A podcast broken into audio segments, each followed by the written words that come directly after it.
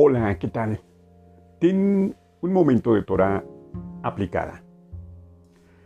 Bien, dame 10 minutos, tan solo 10 minutos para poder hablar con alguien.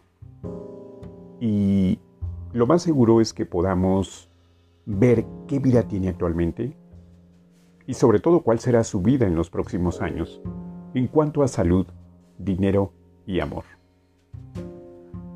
Y es que cada palabra que pronuncias es un decreto que se manifiesta en lo exterior. La palabra es el pensamiento hablado. En la Torah se dice, por tus palabras serás condenado y por tus palabras puedes ser también justificado. No quiere decir que las personas te juzgarán por lo que hables, por lo que dices, aunque eso también puede ser, ¿eh? Lo que dices se manifiesta, porque como aprenderás mm, en muchas cosas y en muchos segmentos que vamos a estar viendo más adelante, por el principio de, la vibración que actúa conjuntamente con el principio de la emuná o la fe, cada palabra emite una vibración que afecta a la materia, atrayendo hacia ti aquello que vibra en la misma frecuencia. Mira, puedes comprobar en este momento esa, esa vibración si mientras hablas colocas tu mano en el pecho, verás que está vibrando. Chécalo. Esa vibración sale de ti hacia afuera, pero también impregna cada una de las células de tu ser. Con lo cual, no solo vibra tu palabra, sino también todo, todo tu ser. Decía Sócrates, habla para que yo te conozca. También se dice en la Torah, lo que de la boca sale, del corazón procede. Esto significa que lo que sale de tu boca, o sea, del subconsciente, procede. Ya sabes que actuamos por, por automatismos. Y el subconsciente está formado por nuestras creencias.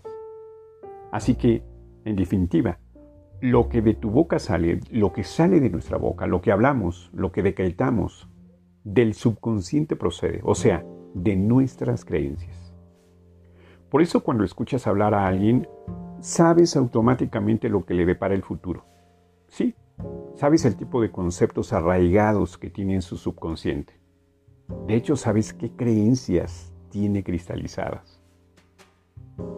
Te dejo con una frase de Yehuda Berg. Ten cuidado con el poder de tus palabras. Somos los únicos conductores de nuestro destino. Y lo que decimos tiene la habilidad de llevar nuestros destinos en muchas direcciones.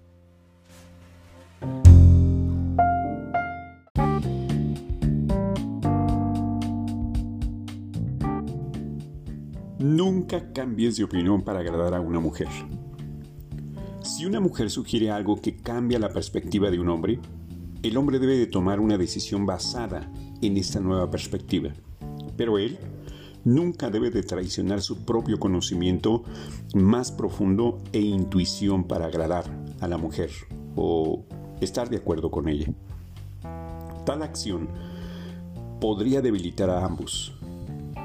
Llegarían a sentir resentimiento mutuo y la falta de acumulada autenticidad será una carga tanto para su amor como para su capacidad de actuar libremente.